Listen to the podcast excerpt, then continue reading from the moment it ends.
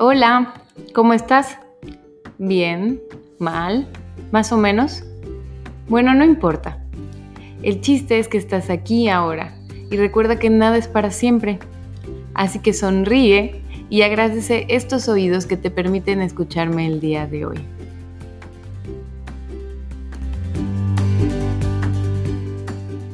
Hello, te doy la bienvenida al episodio número 40 de Soy Feliz, el podcast. Yo soy Liz Díaz. Recuerda que puedes encontrarme en todas las redes sociales. Estoy como arroba soy feliz-bioterapia. El episodio de hoy se llama Vida y Muerte. Y he invitado a este espacio a Juan Campos. Bienvenido, Juan. Hola Liz, bonito día para ti y todas las personas que nos vayan a escuchar. Gracias, gracias, gracias por atender al llamado.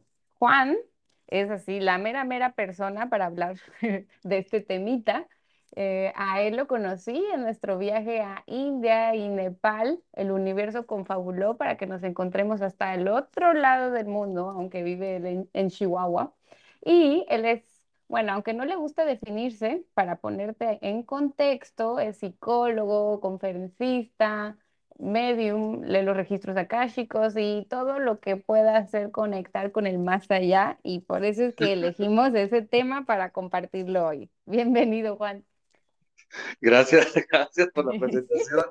Y sí, es algo que me apasiona, poder conectar con este tipo de energía y poderla como aterrizar conmigo, con las demás personas. Bueno, tú me dijiste que te presentara como, como quisiera, así que bueno, carta abierta. Gracias. Y cuéntame, Juan, ¿cómo es que llegaste a mm, compartir este tipo de terapias tan alternativas? ¿Cómo es tu camino hasta el día de hoy? Contando un poquito sobre mi historia, empieza como a los 12, 13 años que yo me voy involucrando de manera ah, por mí mismo, pues, en grupos de la iglesia. De ahí, más que me llevaran mis papás o cualquier otra cosa, a mí me nacía estar yendo y participar como si fuera mucho desde el servicio, ayudar a los demás. Me gustaba escuchar a las personas y si yo podía hacer algo por ellos, me, lo hacía de corazón. Ahí empecé a descubrir mucho mi don del servicio. Me fue involucrando cada vez más en este tipo de grupos de la iglesia, de adolescentes, de jóvenes y demás, hasta que por medio de como de conectar muy fuerte con la oración, empecé a, a descubrir ciertas habilidades que ahí le llaman dones pero era como, pues qué padre, qué bonito, pero no sé qué hacer con ellos. Pues sigue orando, sigue... No, fíjate que no, era algo que era como muy natural para mí, pero no sabía qué hacer con ellos. Los dones son como el don de la lengua, que de repente estás rezando y hablas en arameo, cosas así, ¿cierto? ¿O cómo son esos dones? Sí, sí, sí, son, antes de, de don de lenguas, interpretación de lenguas de, de, sanación, que son los que me llegaron a compartir, que, que llego a manejar, hacía ciertas oraciones en donde muchas personas caían como en descanso, caían en un tipo de trance que le llamaban eh, bendiciones del Espíritu Santo. Y yo no me daba cuenta todo lo que se hacía. Yo lo hacía, pero con mis ojos cerrados y, buscando ser un canal para las personas que tenía que llegarles la palabra, así como lo decíamos en los grupos, ¿no? Y de ahí me empezaban a decir que tenía ciertas habilidades, también como con la palabra, el don de la palabra, el don de poder distribuir y conectar con otras personas por medio de lo que yo iba comunicando. voy, voy, avanzando y eh, me doy cuenta que gran parte de mi misión es ser terapeuta. Entonces empiezo a estudiar psicología y muy de la mano todavía con los grupos de la iglesia. En la parte de psicología, yo me acuerdo que tenía que hacer un poquito de trampa en los test vocacionales, en los test psicométricos, pues, porque si ponía exactamente lo que era, sabía que me podían mandar con el psiquiatra. De que hablo lenguas, sí, te iban a decir que tienes un trastorno. Sí, sí, sí, una esquizofrenia, porque ya escuchaba cosas o veía cosas que no me asustaban, pero yo sabía que no eran dentro de mi cabeza, pues, era algo externo, era algo más allá que es difícil de poder explicar. Y más ¿Te daba miedo? No, tampoco. Yo lo que se me hacía raro, porque no me generaba un tipo de miedo. Al contrario, era como si fuera familiar para mí. Pero me seguía esa misma inquietud de qué hago con eso que ya sé, que puedo ver, que puedo como escuchar y, y luego sí lo escucho y qué hago con ello. Eh, claro, y la psicología tampoco fue una respuesta. Tampoco. De ahí fue la capacitación, fue el entender, fue dar terapia, pero a este ámbito eh, parapsicológico, por así decirlo, en esta área, tampoco fue como una respuesta. Seguía los grupos de la iglesia y seguía como desarrollando esa habilidad, ya la hacía como de manera más fácil. Cuando ya estaba en oración, de repente eh, conectaba en hablar en lenguas y daba el mensaje a las personas que estaban ahí y eran cosas que solamente ellos sabían de su familia o de sus hijos y pues yo no los conocía, nada más pasaba el mensaje. Entonces ahí sí había personas que se asustaban y yo no. Ok, ¿y tú cuando pasabas este mensaje estás presente o es como que lo dices pero no te acuerdas? No, sí estoy presente. Ok. Sí, sí se lograba hacerlo tal cual. Incluso me decían que sí, cómo pasaba esa información y pues no sabía darle la respuesta como tal. Solamente pasaba el mensaje, yo era el mensajero. Y ya dando terapias, una paciente eh, ya grande de edad me dice, oye Juan, tú eres muy espiritual. Y ahí dije, ¿quién está terapiando a quién? ¿Cómo sabe? ¿O cómo me identifica como espiritual? Y me invitó a una ceremonia. Aquí es donde yo considero que empieza mi despertar. Me Uh, invita a una ceremonia que me dice que es toda la noche, que vamos a tomar algo, que nada más me lleve en que acostarme, cobija y este, una flor, chocolate para un ritual que vamos a hacer. Y ni me dice qué es ni nada. Yo confío en la señora porque era como conocida de la familia y resulta que caigo en una ceremonia de ayahuasca yay. con todas mis creencias religiosas, eh, me empieza a preocupar cuando dicen, eh, ah, pues que ya no tarda en llegar el chamán. Y yo, ¿cómo que el chamán? Pues el chamán es malo, ¿y qué vamos a hacer? Y ya en mi cabeza todo lo que daba. Llega sea, ahí, te, ahí sí te dio miedo. Sí, sí, sí, ahí empecé a chocar con mis creencias.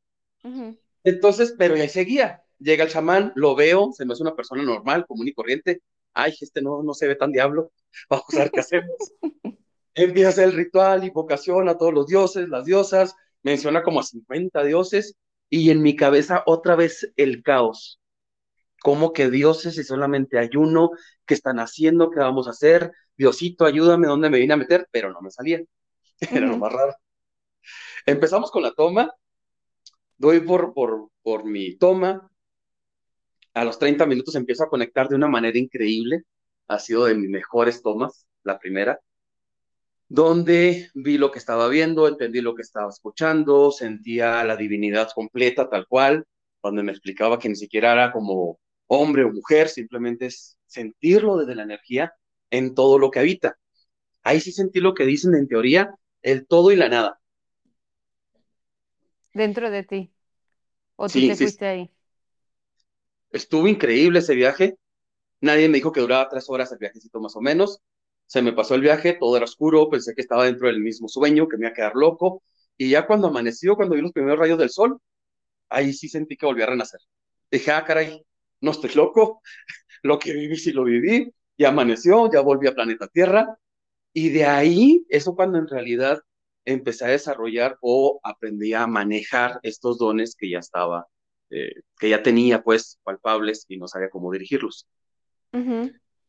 Aquí en compañía de la psicología y de estas medicinas sagradas, es donde empieza mi, como mi despertar y mi conocimiento y mucha de la sabiduría que ahora manejo y transmito en talleres psicológicos espirituales, en los retiros que he realizado, en conferencias y demás. Incluso hay personas que sí me han preguntado que si tengo bastantes estudios por lo que llego a compartir, pero sí se sorprendan cuando les digo que es parte de, de lo que me han compartido las medicinas, O sea, lo canalizas. Ahora sí que cuando estoy dando una conferencia o algún tipo de taller, procuro estar conectado y empiezo a trabajar en base a las personas que están presentes y sí les llega de una manera muy única. Me vuelvo ese, ese canalizador. Ok, pero bueno, para tú compartir la, mm, no sé si das cursos de registros akáshicos, si fuiste a un curso o lo canalizaste el cómo hacerlo. No, como que ya lo traía, pero Oh, mi preparación o mi parte racional era, bueno, mi ego era como el tengo que estar preparado, tengo que ir a un curso donde alguien me certifique que sí estoy haciendo las cosas bien o que sí estoy aterrizando la información. Claro, y el miedo, ¿no? El miedo al juicio. Y eso fue lo que me orilló también. Fíjate que lo que más me orilló como a acercarme directamente a esta área de los registros akáshicos fue un evento que tuvimos muy fuerte. Mi segunda hija falleció o trascendió, ahora que estamos, vamos a hablar de vida y muerte, en el proceso de parto, el momento de parir, al momento de nacer. Era un embarazo perfecto de mi pareja, la salud, es las revisiones, los análisis, los estudios, todo excelente. Y al momento de nacer, nota el doctor que le empieza a bajar los latidos del corazón. Y le hacen a mi esposa una cesárea de emergencia. En siete minutos ya tenían a la bebé fuera. Estuve presente y yo estaba sintiendo a la bebé. Y yo decía, así la va a armar. Las mujeres dicen que son unas guerreras. Fuera un niño, a lo mejor se raja más fácil. Esta naturaleza de las mujeres, sí la va a armar. Y por un instante, sosteniéndole la mano, sentí como su espíritu se desprendió de su cuerpo. ¿Esto Ahí hace cuánto tiempo? Esto fue hace cinco años. Okay. Sí, más o menos hace cinco años. Entonces estás ahí, tú sientes eso y ¿qué pasa? ¿Qué es lo que pasó por tu cabeza? Antes de eso estuve trabajándole eh, luz, energía, rayo verde, todo lo que ya estaba aprendiendo lo puse en práctica ahí y sentí que nada sirvió porque me di cuenta cuando se desprendió el espíritu del cuerpo. Me retiro, me retiro llorando y uno de los enfermeros me dice, mm, no se preocupe, no se angustie, estamos haciendo todo lo posible. Y le dije, gracias. A los dos minutos va y me alcanza y me dice, ya no se pudo hacer nada. Ya sabía yo que, la bebé había trascendido. Por esta gran necesidad de querer entender un poco más allá, porque la parte científica médica, le digo, le pregunté al ginecólogo qué pasó, y me dice, son de esos casos que no se saben, que son uno entre cada diez mil, que no te puedo explicar qué sucedió. Me sorprendió su explicación. O sea, ni en la lógica, en mi parte racional, tuve una respuesta de qué sucedió. Ni él. Yo sabía que podía con esa bebé. Yo sabía que podías tener un poco más de información que incluso la que me podían dar los médicos.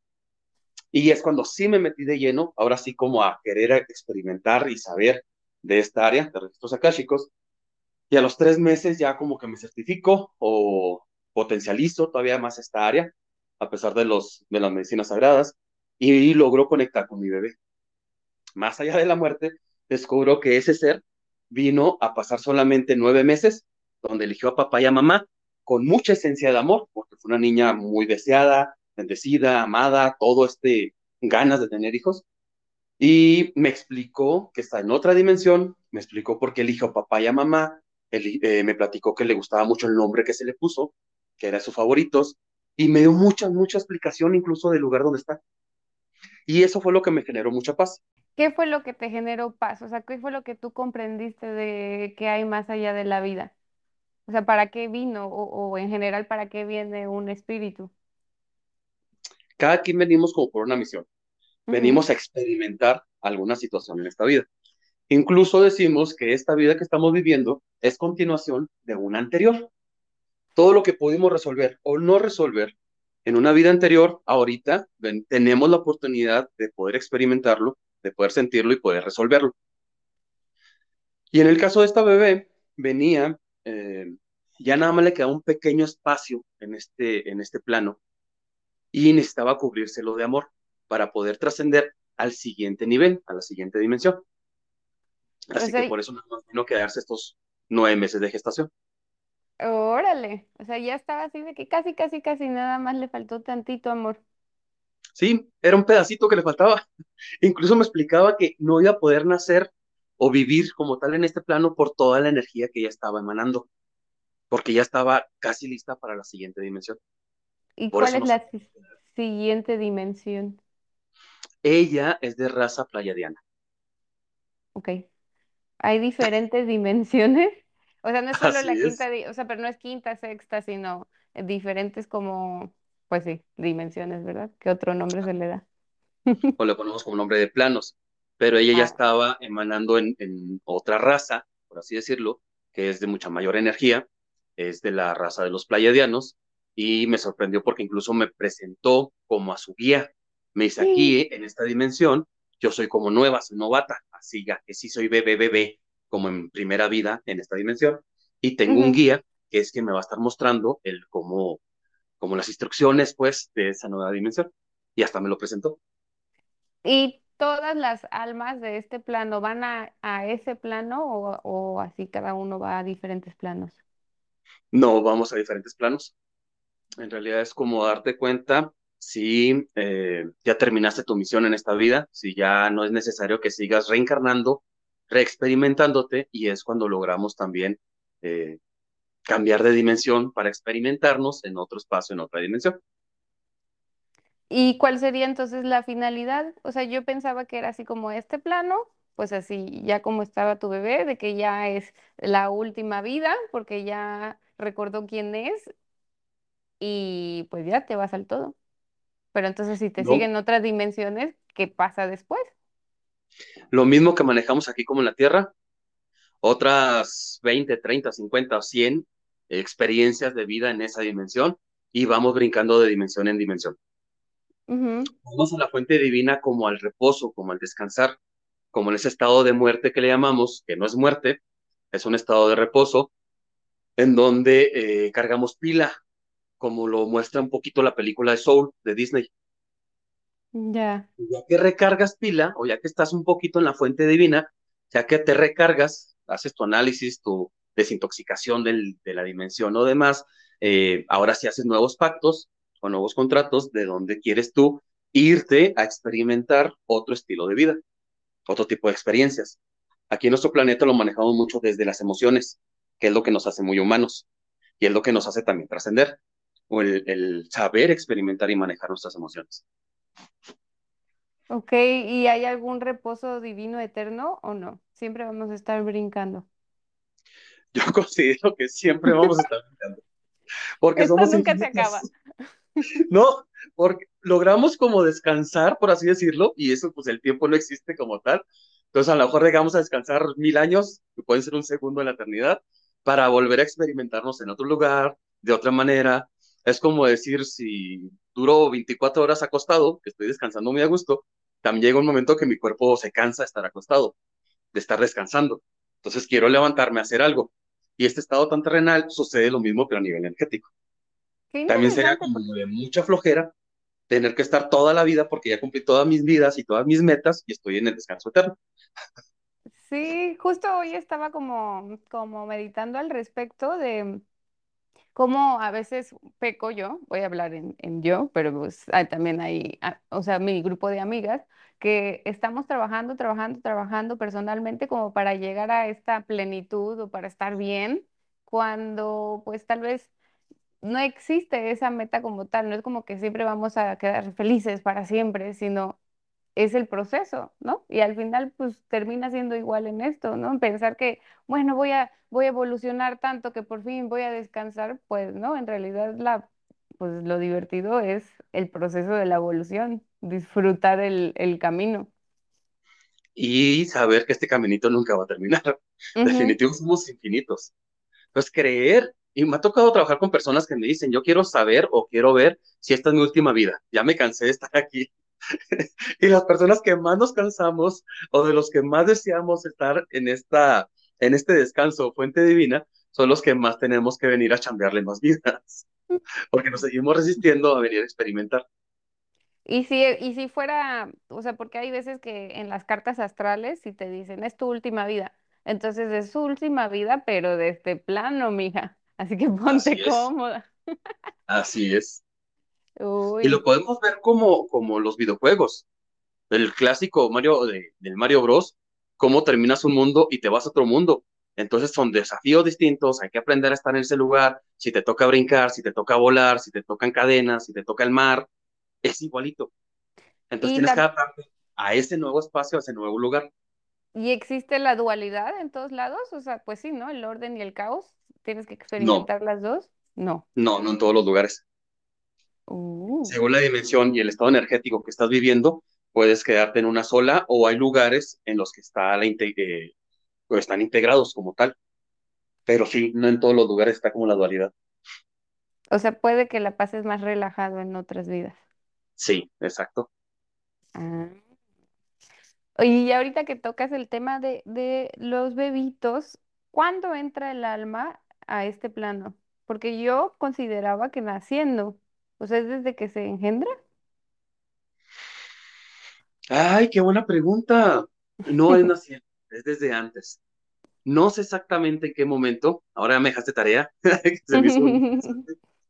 No es desde el momento de la fecundación, es como en ciertas semanas, tengo entendido, pero no sé exactamente. Si es a ciertas semanas. No es el momento de la fecundación, pero tampoco el momento de nacer. El alma ya está preparada como tal. Incluso me ha tocado trabajar eh, eh, situaciones de abortos espontáneos en, en algunos casos que he tenido en pacientes. Ayer tuve uno incluso que me decía, yo quiero saber, Juan, qué pasó con mi segundo embarazo, porque tuve 10 semanas de embarazo y no se logró. Y le pasé el mensaje que no estaba listo para bajar todavía, que tenía que escoger otro espacio y otro entorno en donde iban a ser, porque en donde había encajado como, como vida en esos papás, no iba a ser el idóneo para ese ser. Era un niño que encarnó tres años después con las condiciones que él eligió para poder nacer. Él venía con situación de un tipo de distrofia muscular y eso es lo que él quería encarnar y es lo que quería experimentar. Y se dio cuenta que esos papás no iban a ser como los idóneos para el proceso que él necesitaba llevar y por eso no terminó por, por aterrizar, por así decirlo. Wow. Y lo increíble es que la persona, eh, pues se baja también con mucha paz y me dice, es que sentí bien bonito y qué padre que sí, de todas maneras se encarnó. Y le dijeron incluso hasta qué edad tenía actualmente, su tono de piel, de tamaño, que era muy, muy delgadito, lo mismo que estaba con la cuestión de la distrofia muscular.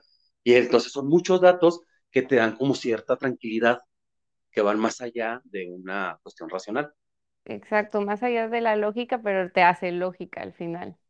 Eso es lo bonito de la ayahuasca, ¿no? O sea, como que tu lógica entra a eso que es como que se rompe tu mente y puedes ahora meterle lógica a, a esto intangible. Eso está muy bonito porque también, por ejemplo, ¿qué pasa con las almas de las personas que abortan? O sea, con, con los, porque, por ejemplo, que yo fui a una escuela cumbres, ese sí era así el, el pecado, el mayor pecado, y entonces lo ponen así como que las almitas están esperando a venir al planeta y si haces eso ya se quedó en el limbo y pues sí genera mucha, mucha culpa, ¿no? En las mamás que eligen eso, o hay veces que las mamás por miedo a que pase eso, no lo eligen, pero pues experimentan una vida de mucha, no sé, mucho enojo, mucha angustia de haber elegido hacer algo que no estaban listas. Entonces, ¿qué pasa realmente con esas almas que su mamá elige mm, terminar el, el embarazo? ahí sí depende de cada caso. Me ha tocado trabajar también con pacientes que eso han hecho y en algunas sí se generó como, sí le truncaron la vida a ese nuevo ser, y en otras es como el bebé ya sabía que solamente se iba a quedar por cuatro, cinco, seis semanas y mucho, y que iba a volver a la fuente, a la fuente divina. Son como ciertos pactos o tratados que tenemos, pero en algunos casos me ha tocado experimentar o darme cuenta que estas nuevas almas, estos nuevos seres, ya saben que vienen por tiempo limitado en cuestión de gestación y van a regresar, y otras que sí se les interrumpió. ¿Y no Entonces hay sería también parte justo del- de su evolución, como que ellos no lo decidan, pero que pase esto? Sí, va muy de la mano. Pero ya en cuestión de la mamá, hay ocasiones en las que no se genera como un tipo de karma, por así decirlo, y en otras en las que sí, tienen ellas que trabajar un poquito, eh, liberar ese, ese ser porque no les permitieron aterrizar, trabajarles un poquito desde la cuestión del amor, aunque ya no estén presentes, y ya es como una, mm, como permitirte saber que te hace responsable y que sueltas o liberas también ese nuevo ser. Ok, ¿y cómo recomendarías trabajar esto? Ah, es ahí la parte bonita de los registros acá, chicos, porque me van indicando eh, según cada persona. Según si hubo tipo karma o no, me van indicando qué tendría que hacer esa persona para sí misma o con el bebé que no se le permitió nacer. Entonces sí es distinto. Ok, ok, sería ocasiones primero interfieren los papás, fíjate. Los papás son los que llevan a estas, a estas jóvenes o a la embarazada a que vayan y aborten. Y ellas no querían. Entonces tienen que hacer un proceso distinto porque está relacionado con los papás, no con, no con ella misma o no como con este nuevo ser. Bueno, es que a mí también, por ejemplo, en, sesión, o sea, como yo lo veo en terapia, es que hay muchas personas que abortan por miedo a ser una mala mamá. O sea, al final siempre es amor, ¿no? O sea, como no quiero repetir eso que a mí me hicieron y, y tengo miedo de ser esta mala mamá, eligen hacer eso, pero pues su trasfondo es amor. Sí, sí, es por eso que no siempre se les queda como algo a trabajar, eh, ya sea en este nuevo ser o en las mamás. Ahí depende qué, qué, cuál es el proceso evolutivo de cada, de cada persona o de cada ser. Ok, y también es importante porque me habías mencionado una vez que también en el útero se puede quedar esa energía para el siguiente bebé, ¿no? Así es. La semana pasada me tocó ayudarle a una persona que perdió a su bebé espontáneamente y sí se le quedó como contaminado, por así decirlo, la energía de, de ese ser y se le pidió que hiciera una limpieza de útero para que estuviera lista en su nuevo proceso de embarazo. Ok, ok. O sea, lo bonito es que se puede trabajar. Sí, sí, sí. Lo interesante es que la persona se abra y que conozca que existe algo más allá de lo que nos dice la, la, la medicina, que fue lo que me pasó en este caso. Me di cuenta que la medicina no lo abarca todo, me di cuenta que la psicología, que también estudié la maestría y el doctorado, tampoco lo abarca todo, y me doy cuenta que en la parte espiritual, la parte energética, pues nos volvemos el todo. Y entonces ahí sí se puede abordar y trabajar cualquier tema de evolución, de enfermedad, de padecimientos, de muerte, de aborto, de todo lo que vengamos a, a aprender. Mm, lo- ya, sí, es que se queda muy corto tratar de comprenderlo con esta vida nada más, Ajá, exacto. Entonces sí, como que necesitamos más vidas, más experiencias, más situaciones, más personas. Para encontrar el para qué nos pasan ciertas cosas. Así es. ¿Y, y, y qué, qué onda con el infierno?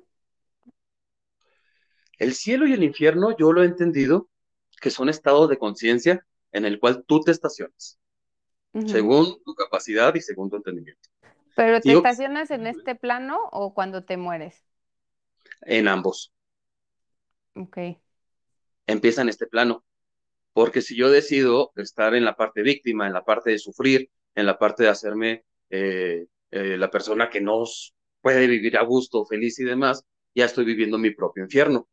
y todo tener que esperarme a que muera para ver quién me juzgue y saber hacia dónde me voy, pues es una chinga. Va a ser bien complicado.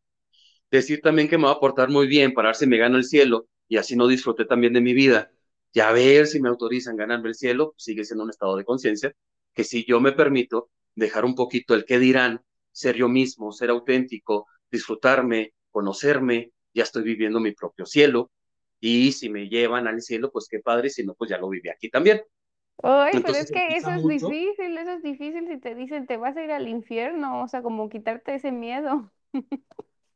y es el número uno, porque entonces mucha gente se porta bien por miedo a irse al infierno. Pero, pero si sabes disfrutar hasta en el, hasta en el infierno, vas a, vas a pasártela bien. Eso sí, o sea, al final terminas haciéndote el infierno aquí. Así es. O sea, poniendo el ejemplo del aborto, porque te digo que a mí me, me traumatizó mucho. Y dicen, la, una mamá que aborta se va al infierno. ¿Cómo sería energéticamente ese infierno? ¿Como el que se arrepienta en, en este, en este plano? No, el infierno está más relacionado con las culpas. Mientras esa persona esté cargando la culpa de esa creencia que le hicieron creer, entonces sí está viviendo con angustia, con pesadez, con sensación de muerte, con sensación de que privó la vida a alguien más, entonces no se merece vivir, no se merece un buen trabajo, no se merece disfrutar, no se merece unas vacaciones y ya en automático activó su modo infierno. Ok. O sea, al final depende de uno. No hay Sí, alguien afuera que te juzgue. Esto, que hiciste o no hiciste, porque eso es lo pues justo, ¿no? O sea, al final, en este mundo de los juicios de bueno, malo, correcto, incorrecto, es, es que pensamos que ciertas cosas son correctas o incorrectas, pero en el todo no existe eso, sí. allá está la dualidad, que en vez de estar en esa parte correcta o incorrecta, si nos permitimos integrarlo, saber que es ambas en la cual ya lo hice y lo libero, entonces ya no existe estos cielos y infiernos. Ya. Y cuando alguien muere, ¿se da cuenta que se muere? Sí, sí se da cuenta porque Se dice que de manera natural activamos este estado de luz, este túnel de luz, de manera natural solamente dos veces en la vida. Uno, al nacer, por eso muchos también le llaman dar a luz, porque es una luz tremenda de este nuevo ser que viene a aterrizar en este plano por medio de ese portal divino, que es el conducto vaginal. Y el segundo método, segunda manera de, eh, natural, es al momento de morir. Es cuando tal cual dicen, incluso en las películas, que al momento de morir eh, te pasa toda tu vida en cuestión de milisegundos, resuelve lo que tienes que resolver, ves lo que tendrás que ver para que puedas seguir esa luz y poder trascender a esa, a esa fuente divina. Entonces, si, se dan cuenta, incluso ah, los que hacemos regresiones, regresiones a vidas pasadas, regresiones a vientre materno, también sabemos que tu ser sabe el día y la hora en la que le va a tocar trascender. Mm. Solo que la dejamos guardadita para que no nos genere, por medio de la razón o por medio del ego, esa incomodidad o esa incertidumbre pero así como los productos del mandado que tienen una etiqueta de fecha de caducidad, así la traemos nosotros también integrada ya en nuestra mente, en nuestro ser. Y por eso es que no existen los accidentes. Así es. En ocasiones sí se llega a interrumpir, ¿sí? No es tan fácil, no es tan común, pero sí llega a suceder. La mayoría sí venimos a cumplir con este mismo pacto que decía antes de aterrizar incluso el estilo de vida que voy a tener, la evolución y el día de mi muerte. O sea, y esto incluye que sea un accidente, que te maten, una enfermedad, ¿no? Un paro cardíaco y cualquier tipo de situación que te haya llevado a la muerte, lo más seguro es que ya estaba marcado que de esa manera iba a tocar tu trascender. Wow. ¿Y tú podrías acceder a ver el tuyo? Ay, qué miedo. Sí, Incluso si he traído ganas de hacerlo, no se recomienda porque entonces es como si fuera una programación. Ya estás esperando el día en que te toque partir y muchas veces ya no disfrutamos de lo que tenemos en este momento, ¿no? En el proceso. O tal vez sí, tal vez disfrutas más. Sí he traído ganas de querer contactar con ese momento para saber. Bueno, sí, sí, si contactas me cuentas. Muy bien. Pues es que sí, yo creo que todos disfrutaríamos más, en realidad, o sea, a lo mejor y si pasas por un momento de miedo y de shock, pero saber, te quedan cinco años de vida, a lo mejor y eliges cosas que no elegirías si pensaras en me quedan 40 y disfrutas y valoras y no pierdes el tiempo en tonterías. Pero a la gente que se le ha enseñado a tener miedo y a tener culpas, te aseguro que sería lo contrario. Bueno, pues es como cuando les dicen tienes cáncer, ¿no? Al final, ese... Ese diagnóstico va a ser que te mueras antes o que trabajes en tu ser y lo puedas prolongar. Así tal cual. Ya, sí, es un... Pero no cualquiera está listo o no cualquiera le gustaría que le dijeran te quedan tanto tiempo de vida, ya sea por un cáncer, ya sea por de manera natural, ya sea por un accidente o lo que tú quieras. Pues digo, a mí me gustaría si me quedaran 50, ¿verdad? y que te lo digan cuando ya llevaste 49.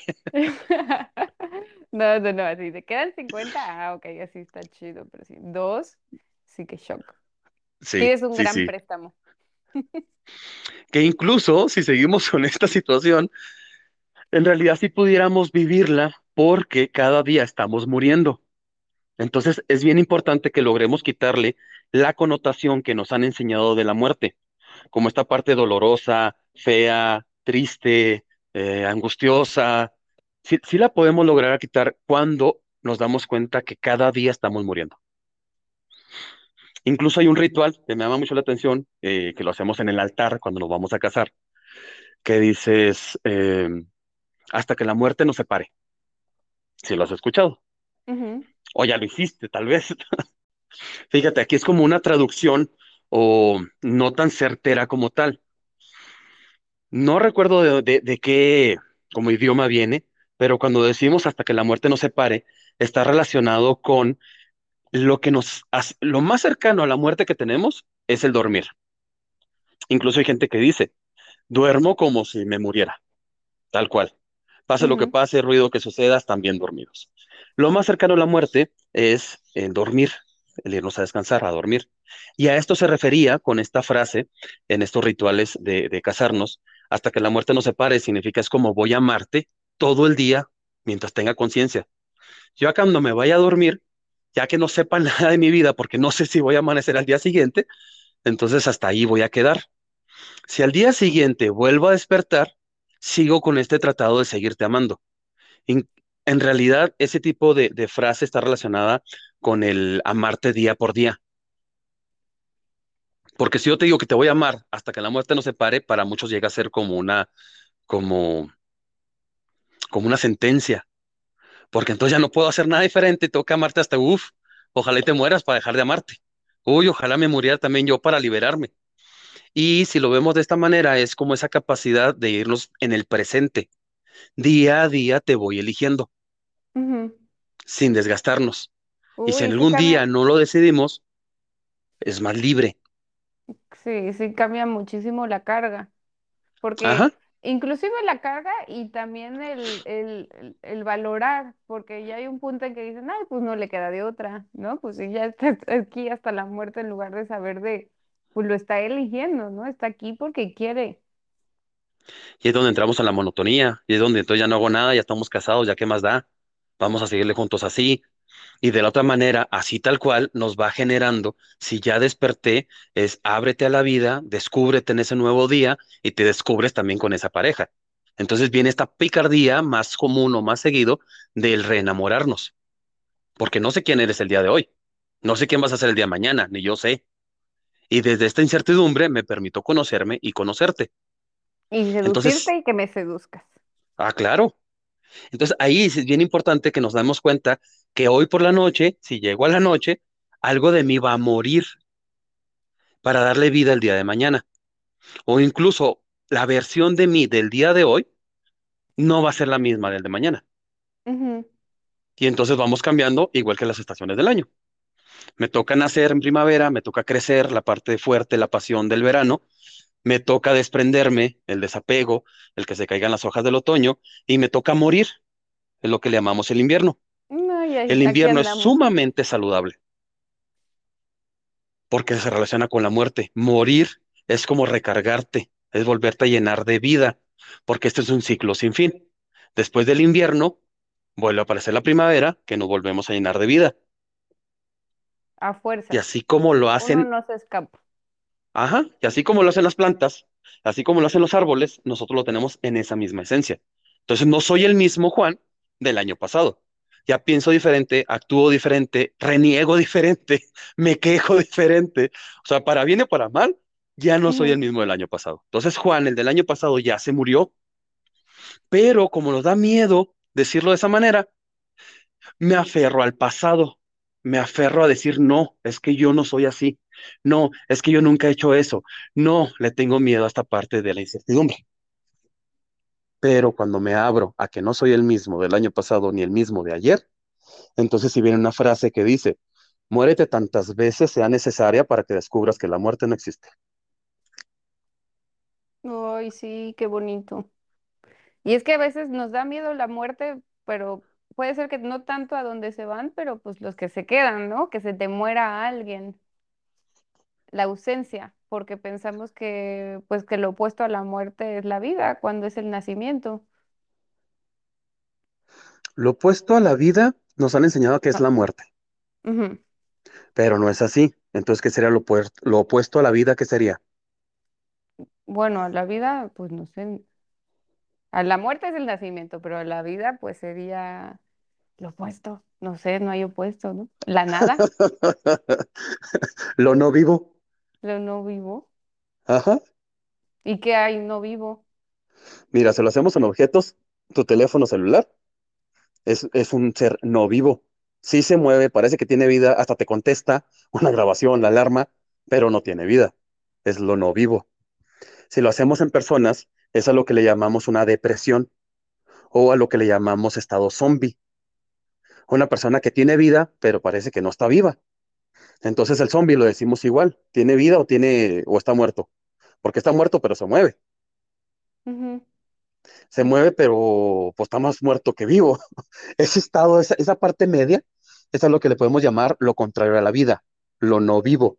Y así, así habitan muchísimas personas en estado zombie, en estado depresivo. en donde ni están viviendo ni se permiten morir. Lo mejor que les pudiera pasar es morirse.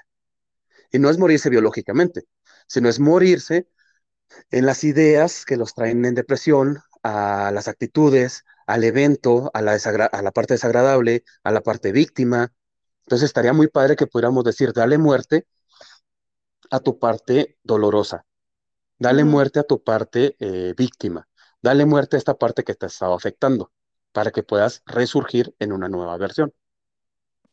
O sea, sí, hay veces que hasta quedan más muertos las personas que, que se quedan en este plano que los que se van, ¿no? Exactamente. Al, enviudar o al perder a un ser, pues yo creo que un poquito a mí me pasó eso cuando falleció mi papá, sí sentí así como 10 años de mi vida que, que sentía esa, bueno, que ya hablamos sobre esa melancolía, pero era así como, como, sí, una tristeza que no me permitía disfrutar este plano. Y justo hice unas constelaciones y eso me salió, que yo tenía un jalón a la muerte. Sí, sin querer y por lealtad, ahora que dices constelaciones familiares, tenemos como esa sensación de que si tú te vas, yo me voy contigo. Entonces no lo dejamos, no dejamos partir a ese ser, ni trabajamos lo que dije ahorita en estaciones del año, que sería el otoño. No trabajamos como tal el desapego. Me aferro a la idea de la imagen del papá, me aferro a la idea de que tiene que estar conmigo, y si no, pues yo voy y te alcanzo. Y sí, vamos perdiendo vida como tal. Y entonces sí vamos desperdiciando un poco del, del tiempo que tenemos en este plano. ¿Y cómo le hacemos para revivir? ¿Qué sugieres tú? trabajar la muerte. Pero ahí no es la muerte de papá, no es la muerte de un familiar, sino es mi propia muerte. Es, se murió la Liz de 10 años atrás tuya. Esa es la que quiere seguir reviviendo y esa es la que quiere seguir teniendo a papá. Y entonces me voy cerrando a la versión actual que tengo. De hecho, cuando me invitas a hacer este podcast, me llamó mucho la atención porque el nombre está increíble. Eso de soy feliz o que invites a personas que consideras que son felices, es, es todo un reto. Y cuando yo me cuestionaba, dije, bueno, yo soy feliz, si soy parte de ese proyecto, ¿cómo voy a transmitir un poco de felicidad cuando en realidad he batallado muchísimo para poder sentirme feliz? Pues Incluso nuestro viaje a la India fue una sensación de ando buscando aumentar espiritualidad, ando buscando sentirme pleno cuando me di cuenta que ya lo sentía, ya lo tenía, pero me perdí un ratito en un viaje para redescubrirlo, para confirmarlo. Y cuando me cuestiono a mí mismo si soy feliz, si realmente puedo apoyar, ah, me, pues me hizo recordar todos los momentos que he vivido con la medicina sagrada, también con ayahuasca, con samadhi, con, con hikori, en donde cada proceso ha sido un despertar, ha sido un renacer y sí he logrado tener esos lapsos y momentos de felicidad. Y ha sido, ha sido porque ahí es de golpe, ahí me ha tocado hasta experimentar esa muerte, ¿no? Sentir que sí me morí y volver a agarrar aire como si fuera la primera vez y, con una sensación increíble.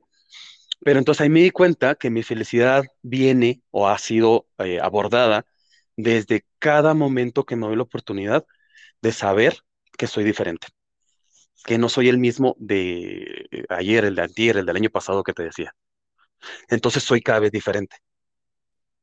Uy, sí, me resonó eso mucho y también como justo aceptar que eres diferente, pero a todos. O sea, se me hace que además de aceptarte, ¿no? De que eres diferente que ayer, aceptarte que eres diferente a todo porque cómo nos comparamos, cómo queremos pertenecer, cómo queremos ser como el de al lado, el terapeuta de al lado, la hija de al lado, cuando eso nos aleja muchísimo de nuestra esencia y por ende de nuestra felicidad. Sí, y un ejemplo muy claro de eso, te lo comparto, ha sido con mi pareja.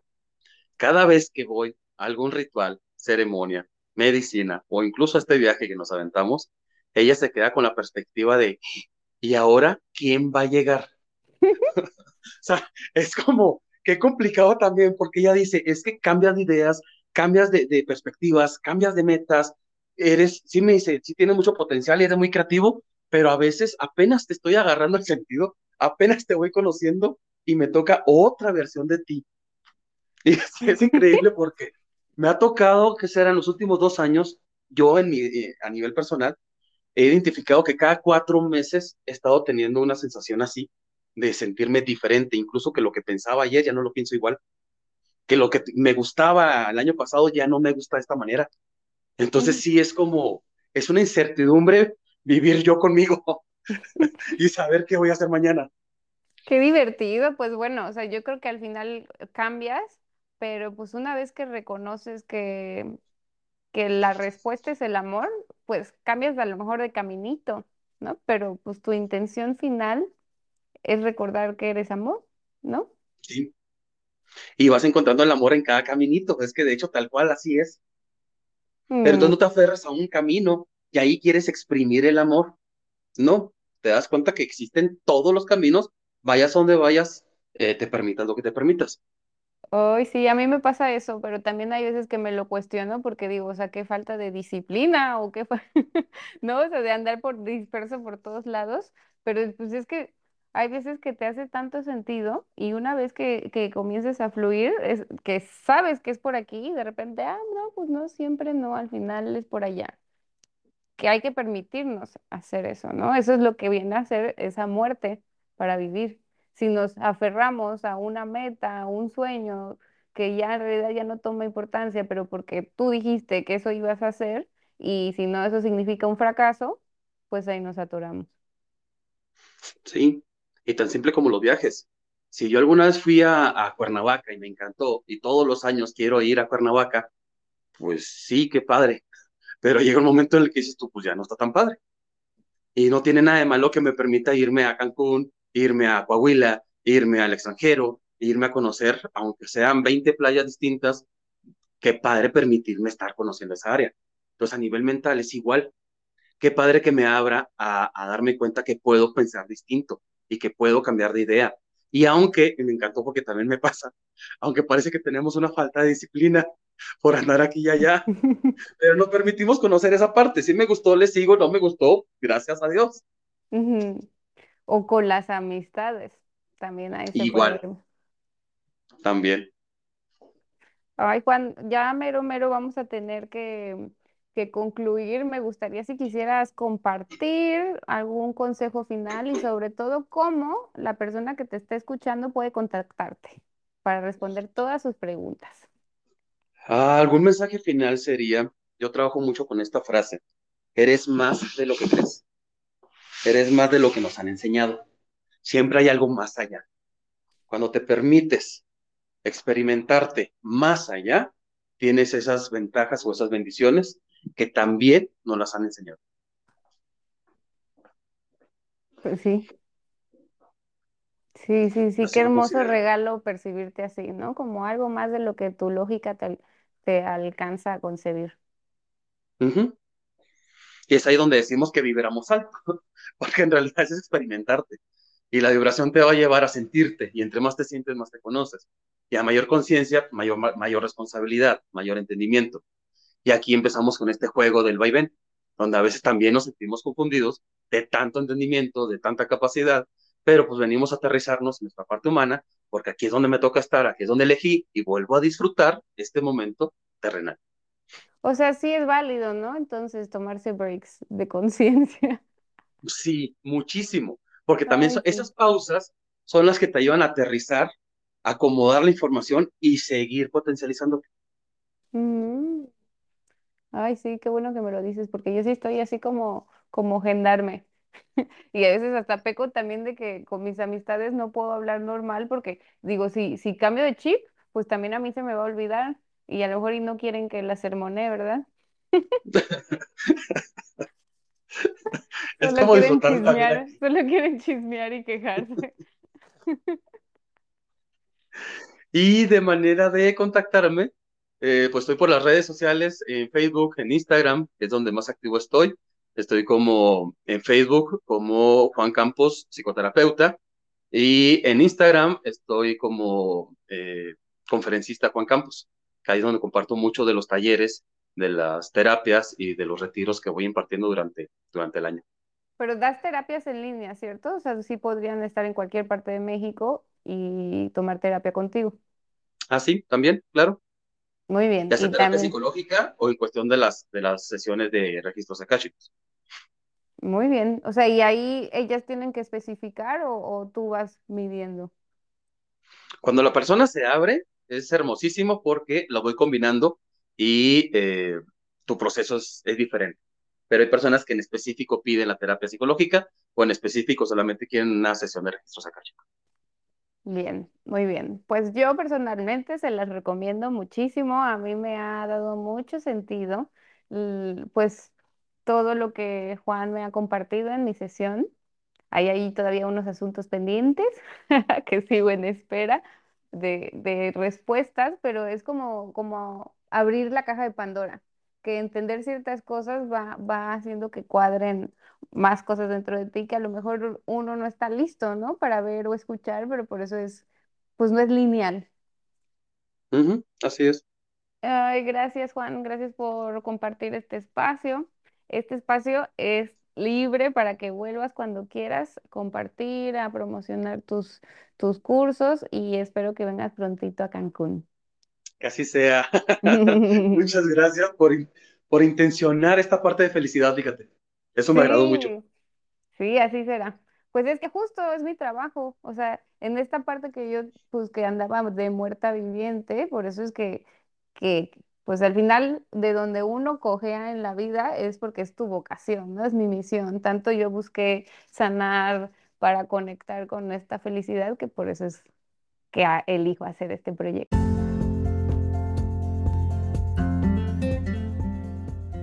Gracias por escucharme. Te deseo que tengas un excelente día.